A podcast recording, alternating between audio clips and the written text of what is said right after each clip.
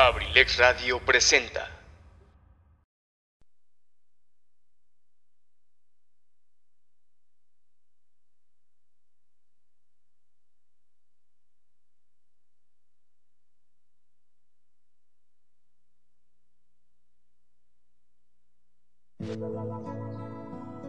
Bienvenidos a La Casa del Cronista. Las leyendas de Acambay, mitos, cuentos, anécdotas, historias, cultura y mil temas más. Aquí en La Casa del Cronista de abrilexradio.com.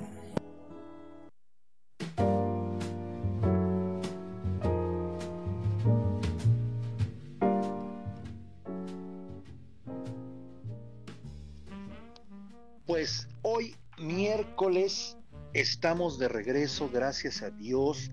Estamos nuevamente con ustedes y ustedes conmigo y bueno, pues tenemos este contacto, contacto de alguna manera virtual o contacto a distancia y por, por cierto, pues les agradezco como siempre, como siempre, y no me cansaré de decir programa tras programa, que les agradezco el favor de la audiencia que nos regalan, el favor de regalarnos regalarnos también unos minutos eh, pues de su vida, porque aunque sabemos que la vida de todos ya es muy corta, fíjense, nos, nos, nos regalan, nos regalan minutos de su valiosa existencia y eso pues caray, no hay, no hay manera de pagarles.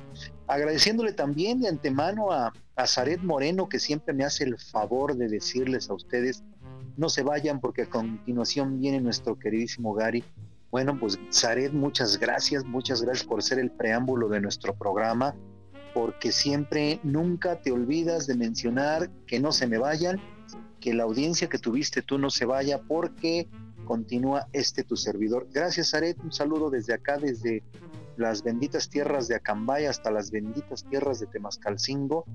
Espero que no sé cómo esté el clima por allá, si está lloviendo, si está haciendo eh, calor, si está haciendo aire, no, no sabemos, pero bueno, eh, esperemos que le estén pasando muy bien. Queridos amigos, en la música el día de hoy tenemos así algo así como una participación especial.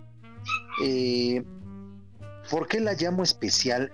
es un artista que no es así tan, tan, tan conocido, que no es un artista popular, digamos, digámoslo, en el sentido de que no ha vendido millones y millones de discos eh, y que no se escucha en todas las radiodifusoras de Latinoamérica, España, Estados Unidos, no ha ganado Grammys, no tiene una presencia internacional popular, pero, pero es un gran artista que cabe dentro de los folcloristas, los folcloristas latinoamericanos que es un estilo, una forma de hacer música, de hacer poesía, y que ustedes seguramente cuando escuchen las melodías que les voy a presentar las van a identificar. Para las nuevas generaciones, decirles que este tipo de folcloristas fueron, eh, tuvieron su auge entre los años 60, 70 y 80 del siglo pasado. Y bueno, pues lo que los caracteriza, caracteriza es que son músicos, cantautores eh, de alguna manera que hacen remembranza de sus etnias, de sus grupos sociales, eh, de la vida, eh, de sus experiencias, pero de una manera muy peculiar, muy al folclore de cada país. Por eso les llaman folcloristas. Y bueno, de los folcloristas latinoamericanos hay muchos, muchísimos, importantísimos. Y bueno, ustedes van a escuchar el día de hoy a Carlos Mejía Godoy. Seguramente algunos sabrán identificarlo, otros no, pero bueno, ya en el transcurso de nuestro programa, cuando nos toquen las intervenciones musicales, comentaremos algunas cosas de Carlos Mejía Godoy. Y si el nombre no les es familiar, porque vuelvo a repetirles, no es un artista popular, eh, las canciones a lo mejor sí los van a hacer eh, recordar eh, momentos nostálgicos de, aquellas, aquellos años 70, 80. Entonces, bueno, espero que lo disfruten como yo lo disfruto siempre. Es uno de mis artistas, es, uno de mis folcloristas eh, favoritos. Y bueno, pues eh, de aquí en adelante por ahí estaremos presentando folcloristas precisamente. a lo mejor los 10 siguientes programas o, un poco más, a lo mejor de aquí a, diciembre, o no lo sabemos, pero vamos a estar presentando folcloristas latinoamericanos, pero folcloristas de buena calidad, con canciones hermosas, bonitas y que han trascendido. Amigos, el programa anterior estuvimos hablando sobre clubes sociales que se, se fueron formando en Acambay, así como, como fue caminando la vida de Acambay en el siglo XX. Y bueno, pues se formaron clubes, se formaron grupos altruistas sociales, de, festividades, una serie de, de actividades que se impulsaban y decíamos que lo importante era lograr primero la fraternidad entre la gente del municipio, el que se reconociera la amistad, el que se reconociera el altruismo, la ayuda entre la gente del municipio. Y después, y después, pues hacer llegar algo a quien más necesitaba, apoyar en cuestiones legales, apoyar en cuestiones financieras. Era una sociedad mucho, muy unida, mucho, muy compacta en el aspecto altruismo. Y bueno, desafortunadamente eso se ha ido perdiendo un poco a poco. Ahora, desafortunadamente, desgraciadamente, ya las nuevas generaciones, y no me estoy quejando de, las, de los chavos, porque a fin de cuentas nosotros, los que, los que ya vamos pasando en, en las generaciones anteriores, pues a lo mejor somos los culpables de que las nuevas generaciones estén distanciadas, estén desatentas entre la tecnología entre la tecnología y la falta de recomendación para que no se pierdan esos valores, eh, pues ha ido deteriorándose la cuestión social, cívica, moral. Y bueno, pues creo que también nosotros en gran parte somos responsables de ello.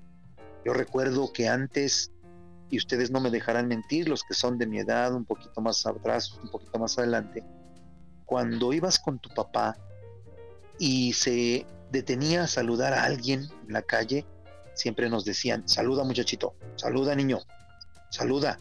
Siempre el saluda era importante y nos lo decían con cierto golpeteo en la voz para que entendiéramos que ese saludo, saluda, era una orden, era una necesidad, era una, de alguna manera, una, ¿cómo decirlo?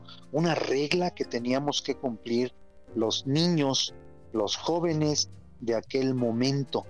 Y entonces para nosotros representaba, definitivamente, para nosotros representaba pues una ley, una costumbre, y acuérdense que las costumbres se hacen leyes, y bueno, pues ni cómo hacerse para un lado.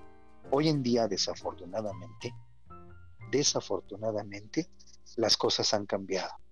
Ya nos encontramos en la calle o con, eh, en cualquier lugar te encuentras a gente, a hasta conocida, hijos de, hijos de amigos, hijos de vecinos, hijos de familiares, que ya no te saludan, que han perdido ese valor tan esencial, tan primordial como es el saludo, como es el buenos días, el buenas tardes, el gracias, el, eh, todos esos detalles se han perdido y en muchas ocasiones ya hasta hay molestia cuando tú saludas a una persona en la calle. Eh, digo, se oye feo lo que voy a decir, pero a veces hasta te tuercen la cara, te, voltean la cara como, como molestándose porque les dirigiste un saludo. Y bueno, eso es parte de lo que se ha perdido. Estos grupos, estos grupos eh, altruistas, sociales, cívicos, que se formaban precisamente para no perder esos factores morales son de los que estuvimos hablando el, el, lunes anterior. Y bueno, vamos a continuar con algunos más para inmediatamente pasar a, un, a una parte eh, importante de nuestra historia. Y ahorita lo veremos. En 1953, queridos amigos, se forma la cooperativa Valle de Acambay. Ustedes me van a decir, bueno, ¿y qué era eso? ¿Para qué era? Bueno, pues era para construir una galería filtrante en el kilómetro 155 de nuestra carretera panamericana, a fin de traer agua potable y regar todas las laderas norte y este de Acambay. integrada aquella directiva por el señor Honorio Colín, por Bernardo Peña, por Carlos Serrano, por Manuel Alcántara Cruz y por don Rafael Peña. ¿Qué era eso? Pues era un grupo de agricultores, un grupo de personajes que tenían eh, milpas, que tenían bordos, que tenían eh, en, la pues parte del valle y que gracias a todas esas tierras, bueno, al cultivo, el trabajo en esas tierras, es que había el sustento suficiente para la sociedad acambayense. En ningún lado faltaba el frijol, el maíz, la haba, el trigo, eh, la cebada, eh, eh, en algunos otros lugares el cultivo de la papa, de la patata, y más por, por, allá por la parte norte del municipio, en la parte de Agostadero, todas aquellas latitudes, pues se sembraba mucho papa, por eso de alguna manera, no sé ni si bien o mal dicho, les decíamos eh, como mote a los, a los habitantes de aquella región, les decíamos papones, porque ellos cultivaban, cultivaban eh, las papas. Y bueno, era una tierra donde se cultivaba papa y bueno, pues este, con mucho éxito se llevaba a cabo, a cabo todo aquello, aquello que en cada momento, en cada etapa, en cada lugar se podía cultivar y bueno, pues es así que es así que cultivábamos papa. Bueno, pues eh, en 1955 se forma el Centro Cívico y Cultural del Estado de México. Este ya es uno de aspecto más cultural. Eh, en el Estado de México, en el que los presidentes honorarios eran el ingeniero Sánchez Colín y el licenciado José Vasconcelos a nivel federal y a nivel estatal. Y Isidro Favela también. Y, del grupo que pertenecía o al que pertenecía Cambay, la directiva local la formaban Bernardo Peña, Sigfredo Pérez y el licenciado Filadelfo Valencia. Para 1973, queridos amigos, se forma otro grupo al que le llamaban la verdadera Asociación de Pequeños Agricultores. Ya no sé por qué verdadero, por qué cabría esa palabra, pero nos dice Bernardo Peña en su libro de la historia, 100 años de la historia de Cambay, que bueno, se llamaba La verdadera asociación. Y ahí cuando el, profesor Bernardo Peña tuvo varias asociaciones o, o, encabezó asociaciones, siempre se empezaba a manejar algo así como que eh, las asociaciones o los grupos había uno bueno y uno malo. Y eso siempre fue una parte negativa de su parte, y lo digo con mucho respeto, donde eh, la verdadera y la falsa. Eh, y no, no, no, yo creo que todas las asociaciones que se formaban era con la intención, con la intención, pues de que de alguna manera, de que de alguna manera hubiera, hubiese grupos y asociaciones que sirvieran, que sirvieran a la sociedad y que tuvieran un efecto positivo en la sociedad. Y bueno, así, así se forma esta que llamaban en ese momento, en 1973, la verdadera asociación de pequeños agricultores y decía yo que estaba entre otros, eh, entre otros estaba Roque Peña, estaba Gerardo Plata, Rafael Montiel, Néstor Colín, Francisco y Bernardo Peña. Eh, estaba también Gregorio Plata, Don Goyo Plata, eh, Carlos Garrido, Consuelo Plata, los hermanos Becerril, Víctor González, Manuel Guadarrama, Gilberto Corral, Fidel Colín y Filadelfo Soto, ah bueno, y otro más, don Jesús Navarrete. Para 1979, se forma la agrupación social Pro Acambay ASPA, siendo su lema por una Acambay, deporte, trabajo y política. Para 1983, queridos amigos, se forma la agrupación para que se dedicaría a hacer fiestas en beneficio de las obras públicas de Acambay y fue integrada por Rosario Plata, Otilio Plata, por el doctor J. Guadalupe Castañeda, por Georgina Peñacolín, Leodegario Correa, Antonio Sánchez, Fernando Plata, Rosa Ríos y Lourdes Guadarrama. Y bueno, aquí Bernardo Peña dice con cierta ironía, solo hicieron un baile en el carnaval de 1984, obteniendo buenas utilidades. Y dice también, murió la primera enumerada y las dos últimas ya habían aceptado que ese dinero fuese mitad para componer el órgano de la iglesia y la otra mitad para la plaza de toros. Con ese fin, los primeros supervivientes enumerados firmaron un documento y la última en, la forma autoritaria y despectiva. Y bueno, ya hace una, una serie de comentarios a lo mejor que no son tan bien, este, vamos, no, no es el momento de mencionar cosas que no. Y, pero era de alguna manera la visión de aquel libro y de, entonces de, de Bernardo Peña Arcos. Que bueno, ustedes los que lo conocieron, los que lo conocimos, sabemos este, cómo escribía, cómo platicaba, cómo hablaba acerca de sus, de sus eh, recuerdos, de sus anécdotas, y bueno, siempre muy franco y a lo mejor a veces hasta muy duro, pero bueno, esa era la realidad que él veía, que él presentaba en la sociedad de aquel Acambay del siglo pasado. Él, reconocemos su trabajo, su crónica, su crónica tan sincera, tan, tan del corazón y a veces tan áspera, pero que a fin de cuentas no dibujaba otra cosa más que la realidad que se vivía durante los años que a él le tocó vivir hasta 1999, que fue cuando nos deja nos deja el profe Berna, como le decíamos con cariño todos, y el tío Berna nos deja después de una vida muy larga y de un legado importante a nivel cultural. Queridos amigos, pues hoy, hoy, hoy iniciamos a buen tiempo y vamos a, vámonos con la primera introducción musical y vamos a escuchar a Carlos Mejía Godoy, cuyo nombre es Carlos Arturo Mejía Godoy, nacido en 1943, un músico, compositor y folclorista nicaragüense, eh, eh, que de alguna manera alimentó aquella, aquel eh, gusto, aquella creación de la canción nueva la canción revolucionaria, porque él perteneció, estuvo en las filas de la revolución sandinista allá en su, en su querido querido pueblo de Nicaragua. Y bueno, eh, ya siendo, haciéndose artista, eh, dándose a conocer, se junta, se, se, adhiere a un grupo que se le conocía como la, la Palacagüina. Entonces eh, terminó por llamarse Carlos Mejía Godoy y los Palacagüina. Vamos a escucharlo, queridos amigos, disfrútenlo y ojalá y puedan recordar estas melodías que seguramente les traerán algunos, algunos recuerdos. Yo regreso en cuatro minutos.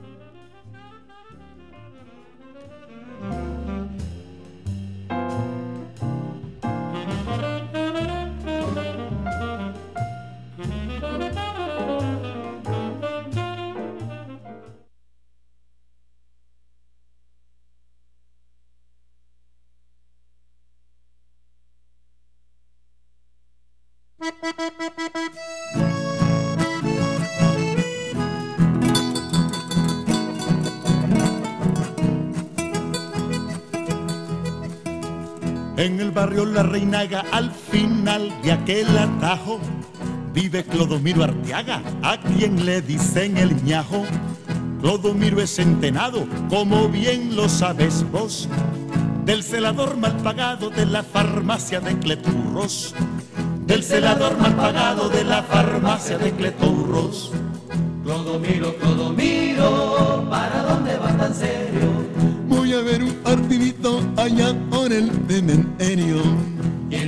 De mujeres, ¿cómo te trata la vida? me defiendo, me defiendo como gato panta arriba.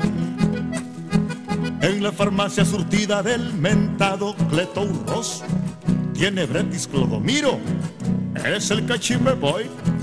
El boticario sin dientes a la calle lo mandó Oigan amigos presentes lo que al ñajo le pasó. Oigan amigos presentes lo que al ñajo le pasó.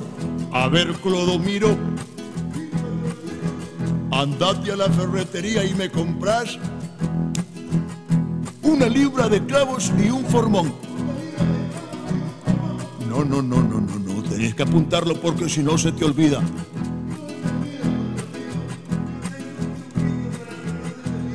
¿Cómo es el truquito?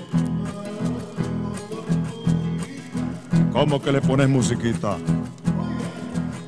Una libra de clavo y un formón, una libra de clavo y un formón, una libra de clavo y un formón, una libra de clavo y un formón. Clodomiro, Clodomiro, ¿para dónde vas tan serio? Voy a ver un partidito allá por el... Una libra de clavo y un formón, una libra de clavos y un formón. Y en asunto de mujeres, ¿cómo te trata la vida? Una libra de clavo y un formón, una libra de clavos y un formón. Todo miro como siempre en la calle se topó con su cuate Pico Eliendre, que es un gran vacilador. Clodomiro por vergüenza la estrategia transformó y en vez de la cancioncita solo la música chifló. Y en vez de la cancioncita solo la música chifló. Clodomiro, Clodomiro, ¿para dónde vas tan serio? Voy a ver un partidito allá por el temen.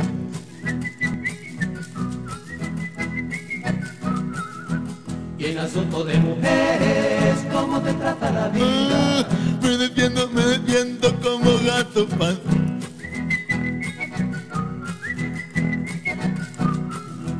Cuando a la ferretería el ñajo llegó por fin, le preguntó el dependiente, ¿en qué te puedo servir? Clodomiro muy tranquilo de su truco musical, le silbó la cancioncita con toda seguridad. Le silbó la cancioncita con toda seguridad.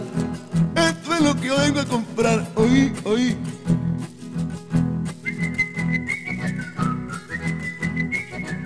Bueno, bueno, bueno, bueno, bueno, bueno, pero ¿qué significa ese silbido, hombre? Rápido que estoy muy ocupado.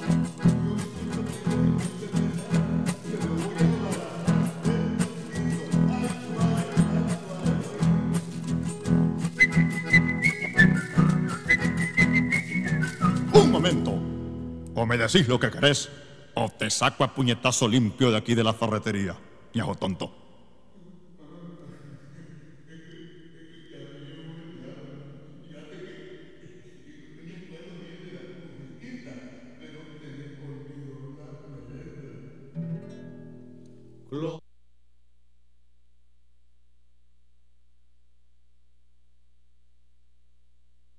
Forma parte del entorno digital de Abrilex Radio. Escríbenos por WhatsApp al número 712-141-6004. Síguenos en Facebook en abrilexradio.com y en Instagram en arroba abrilexradiooficial.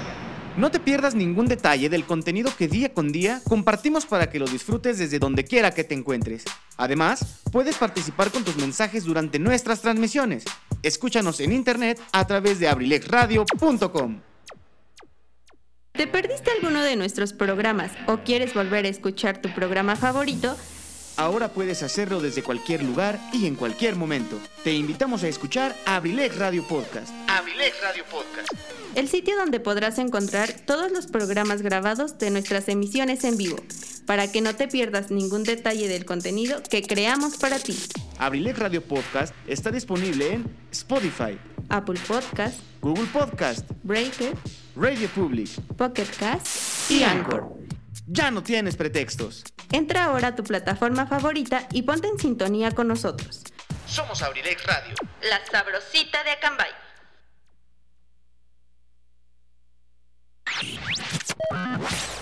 abrilexradio.com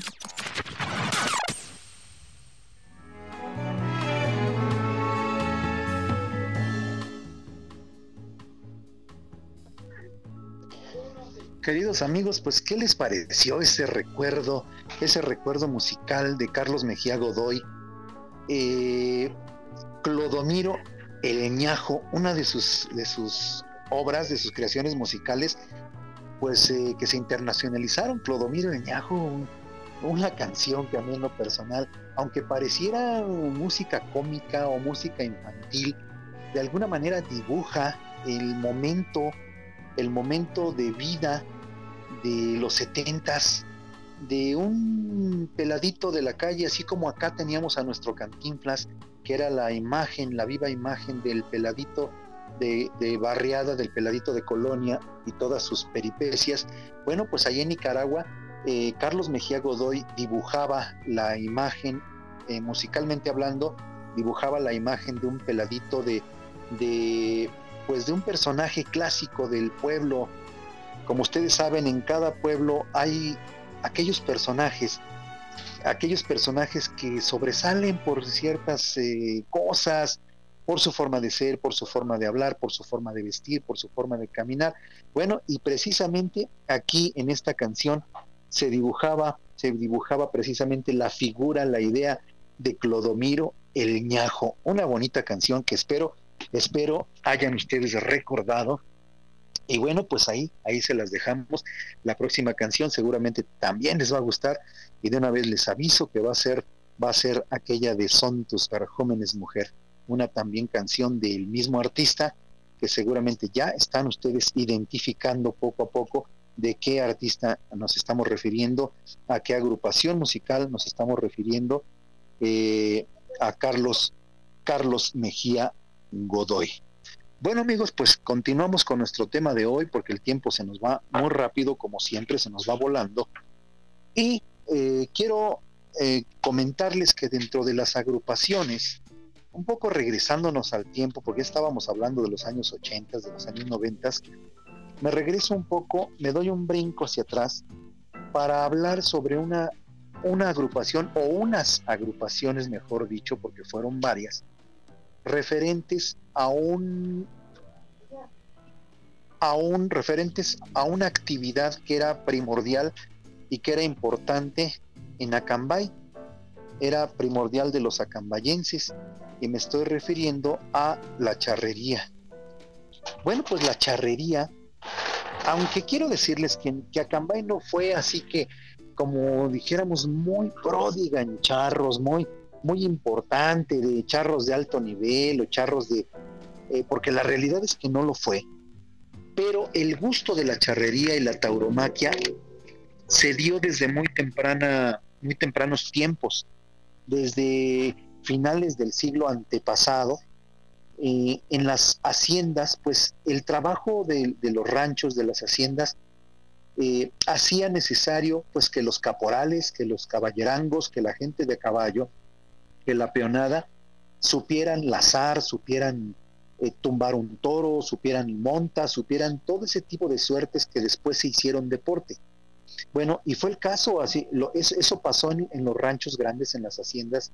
Eh, podemos hablar de Totó, podemos hablar de Buenavista, podemos hablar de la estancia. Eh, y en todas estas haciendas, en todas estas haciendas se hacían cotidianamente como parte del trabajo, del trabajo diario. Se hacía, por ejemplo, herraderos, se hacían, por ejemplo, tumba de toros, monta, se hacía eh, manganas a pie, manganas a caballo, pero no eran como un espectáculo, vuelvo a repetirlo, eran como parte del trabajo diario. Entonces, esos incipientes charros, esos incipientes mexicanos, sin saberlo, estaban practicando, estaban llevando a cabo el llamado deporte nacional, antes de que fuera un espectáculo como lo es ahora. Dice Bernardo Peña, Dice Bernardo Peña en su libro Acambay 100 años de historia, la charrería en Acambay siempre se ha practicado, pues téngase presente que Albino García, nativo de Madó, Acambay, formaba parte de la guerrilla a caballo a las órdenes del señor cura Hidalgo, una guerrilla temeraria por el uso de la reata.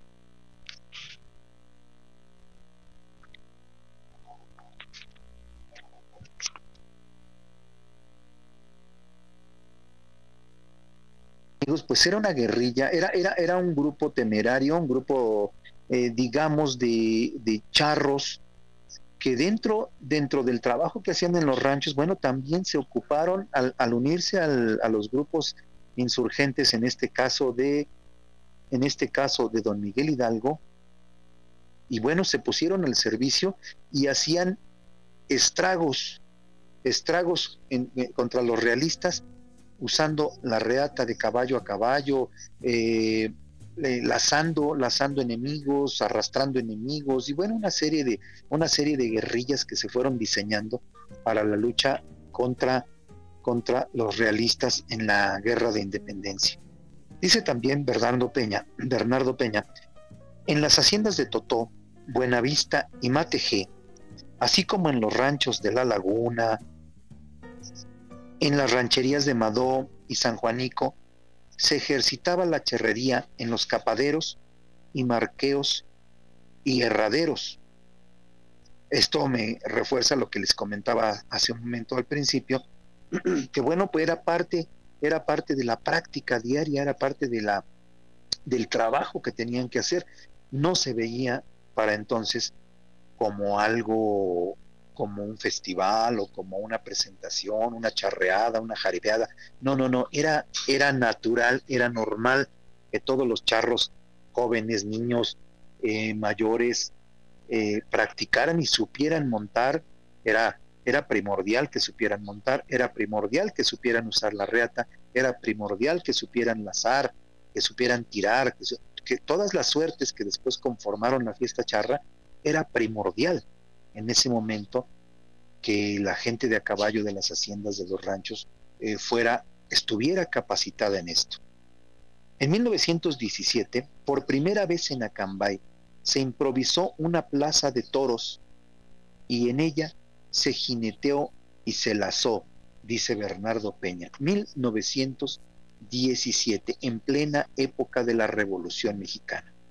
Sin embargo, hay algunas fotografías anteriores a esto, en donde, por ejemplo, bueno, aquí ya se está hablando también de la Plaza de Toros, ya se está hablando de las corridas de toros desde 1917.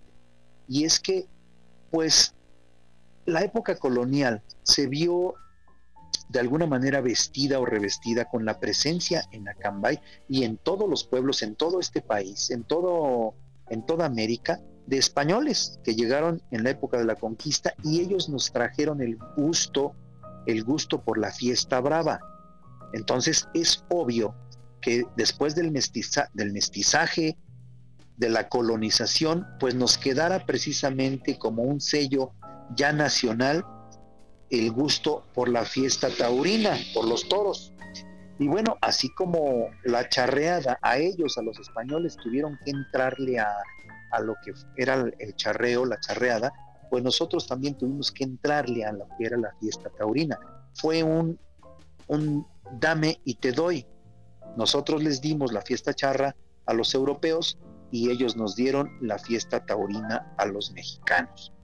Y así, bueno, pues era, eran deportes o eran tradiciones o eran actividades que se podían ambas realizar en un mismo ruedo. No había un ruedo para toros y uno, y uno para charreadas, sino que ya cuando se constituye como espectáculo, ambas se complementan, se complementan. Y es así que los toreros lazaban y los charros toreaban. Por eso, por eso hay muchos eh, en la historia de, nuestro país hay muchos eh, charros toreros o muchos eh, toreros charros. vamos, eh, espero que se, que se entienda la definición del por qué. Bueno, pues para 1917 ya se comenzaban a hacer toreadas, aunque eran toreadas sencillas, a lo mejor sin reglas, sin reglamentación, sin gran, sin gran importancia, pero ya comenzaba a ser espectáculo. Aquello que se hacía en los ranchos a la gente le llamaba la atención en las festividades de los pueblos, en las fiestas patronales, se empezaban a presentar aquellos toreros incipientes o aquellos charros incipientes que practicaban la tauromaquia y la charrería también. Tal es el caso, por ejemplo, del doctor Maximiliano Ruiz Castañeda, que por ahí hay dos fotografías, hay una donde es pequeño, no sé, tres o cuatro años de edad, y, y su papá, don Antonio Ruiz, su mamá doña Juanita, lo vistieron de luces, o sea, un torerito, un niño torerito, por el gusto que pues se tenía en aquellas, en aquellas, en aquellos tiempos, en 1900, 1901 ya se tenía el gusto precisamente por la fiesta, la fiesta taurina. Y cuando él logra hacerse médico, cuando se titula como médico, su padre le organiza varias toreadas, porque a él le gustaba mucho torear. Él se encapotaba, se vestía de, luces y se encapotaba y toreaba vaquillas. Le encantaba, le, encantaba la, fiesta taurina al doctor Ruiz Castañeda y bueno, siempre fue asiduo a ella, siempre buscó y, asistió y participó y toreó y fue parte de la fiesta de, luces en, la tauromaquia. Entonces, bueno, pues ahí queda un dato, mis queridos amigos, un dato importante para que conozcamos eh, cómo fue llegando o cómo se fue fortaleciendo tanto la fiesta taurina como la fiesta charra en Acambay. En 1922, con motivo del estreno del Palacio Municipal, del anterior, no de este de ahorita, eh, me estoy refiriendo a aquel palacio que seguramente ustedes han visto en algunas fotografías antiguas, que se comenzó a construir en 1919. Cuando se, termina de construir la primera parte, porque tuvo varias etapas, eh, charrearon, se presentaron algunos charros aquí en Acambay. Se presentaron algunos charros y algunos toreros que mm, dice por aquí, para que sea exacta la información que nos da Bernardo Peña de aquellos, de aquellos eh, momentos, en 1922, con motivo del estreno del Palacio Municipal, los señores Landa y Berriozábal trajeron charros de San Ignacio y ganado de su hacienda Arroyo Zarco, jineteando y lazando los de Acambay también. Así lo define, así lo describe Bernardo Peña. Siguió el ejercicio de la reata en capaderos y marqueo en las haciendas y los ranchos. Y nos dice también Bernardo Peña que en 1941, con motivo del tercer centenario del municipio, se improvisó otra plaza de toros, compitiendo los charros de Acambay en ínfima categoría con los charros de San Ignacio y los hermanos Samudio y Lara de Aculco. Aquí ojo, porque aquí ya aparecen los Lara de Aculco y ellos fueron los artífices de que Pedro Infante pudiera venir, visitar, conocer y hacer amigos en Acambay. A partir de 1941-42 que Pedro Infante ya empezaba a asistir a Aculco también empezó a asistir precisamente a estas charreadas, a estas charreadas que se organizaban aquí en Acambay, y bueno, donde se invitaba precisamente a los charros Lara de Aculco. Ahí es donde Pedro conoce y encuentra la oportunidad de conocer y de venir a Acambay. Posteriormente, por iniciativa del señor cura Sánchez, se levanta el ruedo en la actual plaza y tiene efecto vario, tienen, efecto, eh, tienen efecto, a efecto varias charreadas y corridas de toros. ¿Y a qué, a qué plaza se refiere? Bueno, aquella que se encontraba, que seguramente muchos de ustedes recuerdan, que se encontraba acá abajo, en donde hoy ocupa las instalaciones de la secundaria Justo Sierra. Si ustedes recuerdan, ahí estaba un rodete, una plaza que se empezó, eh, se, se hizo el rodete y nunca se pudo terminar por cuestiones políticas y sociales pero en esa plaza precisamente se llevaron a cabo grandes, grandes eventos, charreadas, eh, toros y muchos, muchos, este, mucha fiesta, fiesta de rodeo en, en aquel lugar. Y bueno, pues es, es interesante siempre ir conociendo estos datos, queridos amigos, que espero los estén disfrutando como yo los disfruto. Y bueno, nos vamos a la segunda intervención musical son las 7 con 47 minutos. Nos vamos a la segunda intervención musical de Carlos Mejía Godoy, quien les quiero decir que, bueno, pues en su carrera ya como artista fue locutor de radio, actor, libretista, eh, ya decía yo hace un momento, compositor, músico, eh, cantautor, y en 1970 graba un disco al que llama Alforja Campesina y que fue con el que se da a conocer y empezó a llamar la atención de toda Latinoamérica.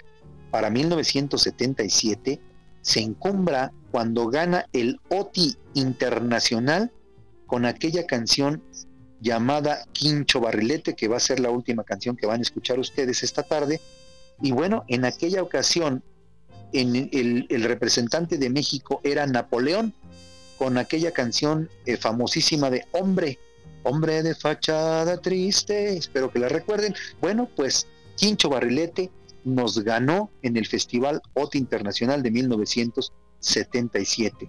Ya ahorita que escuchen la canción, pues eh, me darán la razón de por, si, estuvo bien que nos, eh, que nos venciera o ahí hubo mano negra. No sabemos por qué. La canción de Napoleón en ese momento era un canciononón, una super canción que la gente le llamaba la, la gran perdedora porque pues todo el mundo pensaba que México iba a ganar ese Festival Internacional 1977 de la canción Oti, pero pues nos ganó Nicaragua con Quincho Barrilete en voz de Carlos Mejía Godoy. Vámonos a esa intervención musical y yo los espero por aquí en tres o cuatro minutos. Gracias.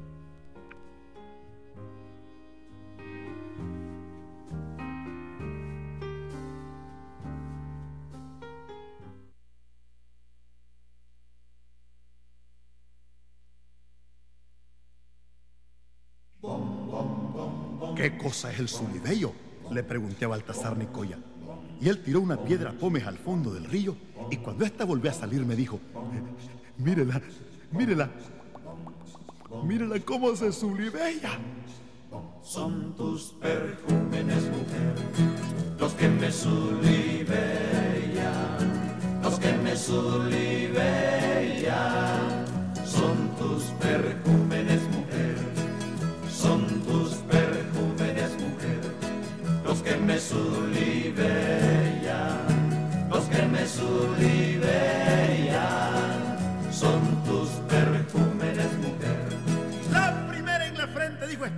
Pichincha y aquí está.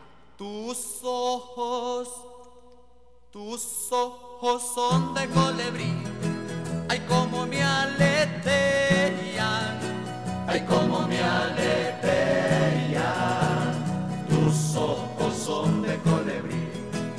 Son tus perfumes, mujer, los que me zulibellan, los que me zulibellan. Son tus perfumes, mujer. ¡Ay, primera sin segunda! Dijo Mincho Calandraca y aquí está, venga. Tus labios, tus labios pétalos en flor, como me soripellan, como me soripellan tus labios pétalos en flor. Son tus perfumes, mujer, los que me zulibellan, los que me zulibellan. Son tus perfumes, mujer. La tercera es la vencida, dijo Cástulo Guandique y aquí está, venga. tus pechos, tus pechos cántaros de miel, como reverberea. como reverberea. Cántaros de miel ¡Échale, Chile! son tus perfumes, mujer, los que me zulibellan, los que me zulibellan, son tus perfumes, mujer. A la cuarta. Ni los bueyes. Así le va, pues. tu cuerpo. Cuerpo chúcaro, mi bien. Ay, como mi alma. Ay, como mi alma tu cuerpo chúcaro, mi bien. Un solito mandolina.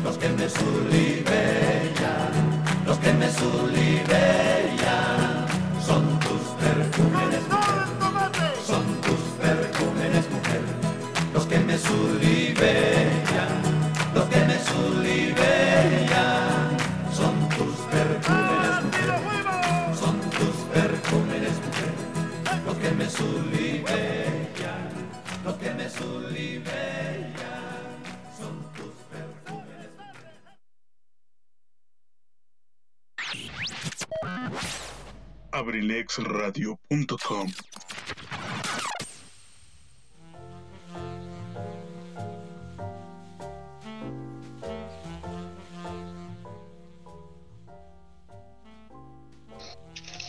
Y son tus perfumes, mujer. Esa canción, queridos amigos, qué recuerdos. Por allá en los setentas. Eh, híjole, se agolpan los recuerdos, las nostalgias, porque bueno, de alguna manera yo recuerdo, estaría yo en la primaria, no sé, en segundo, tercero, cuarto, cuando esa canción llegó a la radio, irrumpió y no era común, no era común cuando se escuchaba Camilo Sesto, Rafael, aquellos artistas de, gran tamaño, eh, de repente llega un folclorista, eh, eh, por ejemplo, escuchábamos a, a Joan Manuel Serrat, que también es un folclorista, pero era otro, otro estilo, y de repente llega un nicaragüense que sinceramente y sin, sin decirlo de manera denostativa, pues Nicaragua no tenía gran presencia musical en Latinoamérica. Entonces eh, llega Carlos Mejía Godoy e irrumpe con estas canciones y bueno, toda la gente comienza a voltear precisamente hacia Nicaragua y hacia sus artistas, hacia sus compositores, hacia los compositores sudamericanos, centroamericanos, y bueno, como que hay una revolución musical porque de repente no eran, no existían y de repente existían y eran. Y bueno, pues eso, eso nos trajo un sabor latinoamericano a toda la música que fue bienvenido en, a nivel popular. Y bueno, pues ahí queda precisamente Son tus perfumes, mujer, una canción que todo mundo tarareábamos, chiflábamos, cantábamos en la escuela, en la calle y en todos lados, pegajosísima, pegajosísima, popularísima y con un sentido de folclorismo muy, muy profundo. Amigos, ya casi para despedirnos, ya nada más comentarles, eh, yo creo que nos vamos a llevar dos programas, dos programas porque esta parte de la charrería está muy interesante y bueno, estamos recordando precisamente lo que en su momento escribió el profesor Bernardo Peña como sus crónicas y cosas que él vivió personalmente y bueno, pues eh, todo relacionado a la charrería y su manera tan peculiar de, de hacer su crónica, bueno, aquí la estamos precisamente platicando y conversando. Dice el profesor Bernardo Peña, el famosísimo tío Berna, que en 1954, con motivo de la visita del entonces gobernador Sánchez Colín y de don José Vasconcelos, quien había sido secretario de Educación Federal, y también del líder peruano Aya de la Torre, se organiza en, se organiza en forma un jaripeo, tomando parte Rafael Ramos y sus hijos pequeños, entonces el hoy famoso torero Ricardo. Por cierto, que en esa ocasión un toro ladino arremetió contra Rafael Ramos, matando la bonita yegua sangre de toro. Rafael Ramos, bueno, pues después se hizo un, un eh, empresario de allá de la Plaza, la Plaza México, eh, en, sus, en sus inicios, el famosísimo Charro Torero, o Torero Charro, Rafael Ramos, eh, padre del torero internacionalista Mariano Ramos, que seguramente ustedes recuerdan también. Y bueno, gente de ese tamaño, José Vasconcelos, el escritor, estuvo en Acambay en aquella visita del gobernador Sánchez Colín, un líder peruano, eh, Aya de la Torre, también nos visitó y bueno, pues de alguna manera Acambay empezaba a hacer ruido dentro de la fiesta taurina y la fiesta charra en el Estado de México y en México. Es así que poco a poco fue tomando preponderancia la fiesta charra, la fiesta taurina, y de alguna manera comenzamos a salir de aquella, pues de aquella, ¿cómo llamarle? Eh, no éramos, no era que no fuéramos nadie, sino que Aculco, por ejemplo, Polotitlán, estaban mucho más acrecentados, mucho más preparados y, eran, eran más profesionales, y así lo podemos llamar, en los aspectos eh, charros y taurinos. ¿Por qué? No sé, seguramente porque allá siempre tuvieron la hacienda de Arroyo Zarco, la hacienda de Cofradía, muchas haciendas, muchas más que en Acambay, y, había más práctica y había más cercanía con la zona lechera, por ejemplo, del estado de Hidalgo, eh, Bolotitlán, y, la zona quesera y todo eso, eran más ganaderos en aquella, en aquella región. Acambay siempre fue más agrícola. Entonces, el hecho de que fueran más ganaderos hacía que la práctica de la charrería y la práctica de la tauromaquia fuera mucho más arraigada. Eh, por eso ya hacia de ahí hacia Hidalgo y de ahí hacia, hacia el estado de Querétaro, pues ya son estados más tradicionalistas en cuestiones precisamente charras y, toreras. Entonces, si ustedes se dan cuenta, ya hay criaderos de ganado bravo hacia, hacia Tequisquiapan, hacia, hacia esa parte de allá, eh, hay charros, magníficos charros aquí cerquita de Polotitlán, en Nopala, en el Rancho de Maravillas, en, en Tecozautla, en todos los municipios colindantes prácticamente con el Estado de México, en la parte sur del Estado de Hidalgo, hay charros muy importantes, familias completas, eh, tradicionalistas y charras que bueno, pues fueron de alguna, de alguna manera por la cercanía a Cambay, bueno, pues algo se nos pegó y algo aprendimos y algo, algo quisimos, algo amamos de la fiesta charra y de la tauromaquia. Y es por eso que estas fiestas fueron tan, tan importantes en la práctica de los jóvenes, los jóvenes del siglo XX. Hoy todavía podemos hablar de charros, de grupos charros, de, de agrupaciones y de todo, porque sigue todavía vivo. Aunque de repente como que quiere agonizar, como que quiere morir, pero siempre hay gente que todavía lo mantiene vivo. Y bueno, bendito sea Dios que, que no se ha perdido y que se busca eh, la sobrevivencia de la fiesta charra y de la, y de, y de la fiesta brava, porque a fin de cuentas son parte, son parte de la cultura mexicana y no lo podemos arrancar no lo podemos desarraigar, aunque por ahí ya hay grupos, eh, las nuevas generaciones, hay grupos en pro de la vida y del respeto hacia los toros y hacia los caballos y hacia todo esto, eh, pero que también está la parte cultural y tradicional y costumbrista que va a ser muy difícil desarraigar. Y bueno, pues ahí se presenta precisamente un problema, un problema entre, entre una cosa y otra. Bueno, ya lo dejaremos al tiempo. Si al rato se cancelan estas festividades o la, la sociedad ya no las quiere, o si la sociedad misma pida que se sigan manteniendo firmes. Queridos amigos, gracias un día más eh, por su presencia, por su amistad, por su cariño, por estar con nosotros. Y bueno, vamos a escuchar nuevamente a Carlos Mejía Godoy con aquella canción que les decía yo que nos ganó en el Festival OTI 1977, que le ganó a la canción de Napoleón, hombre, esta fue la que nos venció. Y bueno, ahí se las dejo, disfrútenla porque es una bonita historia, historia de un niño nicaragüense que seguramente Carlos Mejía Godoy vivió cuando era precisamente un infante. Muchas gracias. Si ustedes me lo permiten, nos escuchamos el próximo lunes 7 de la tarde, minutos más, minutos menos. Gracias por su amable presencia y hasta la próxima. Buenas noches.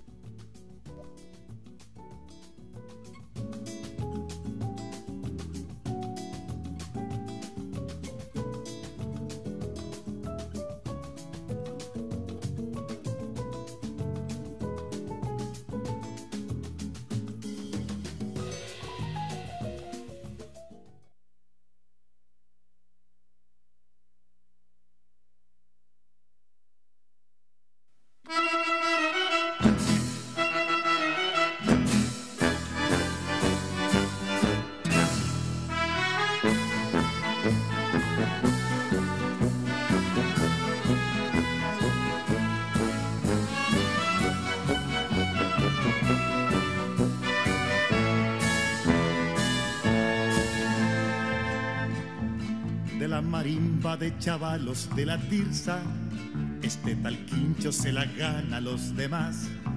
Con sus diez años no cumplidos todavía, es hombre serio como pocos en su edad. Mientras su mamá se penquea y la rebusca, Quincho se faja como todo un. Mañana y tarde vende bolis en los buses para que puedan sus hermanos estudiar.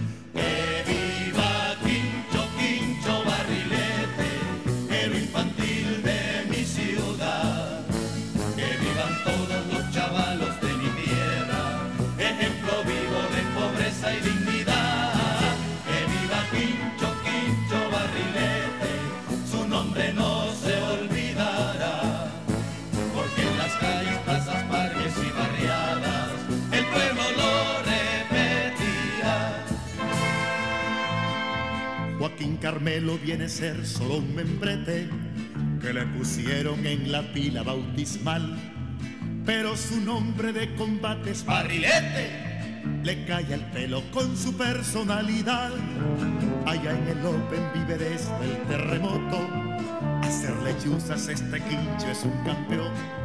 Por un chelín que es un cometa prodigioso. Para ponerle un telegrama al colochón. ¡Que viva Quincho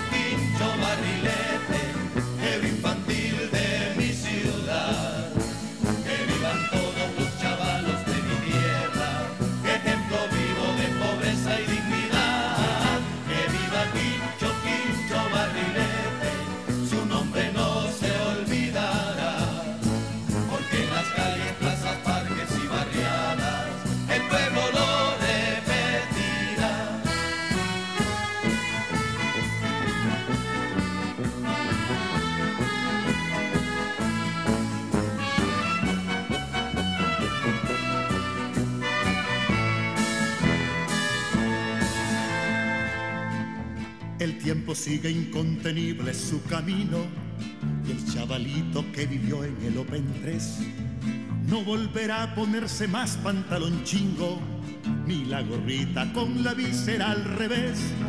Un día va a enrollar la cuerda del cometa y muy feliz mirando al sol se marchará. Enfrentará las realidades de su pueblo y con los pobres de su patria luchará. Que viva Quinto,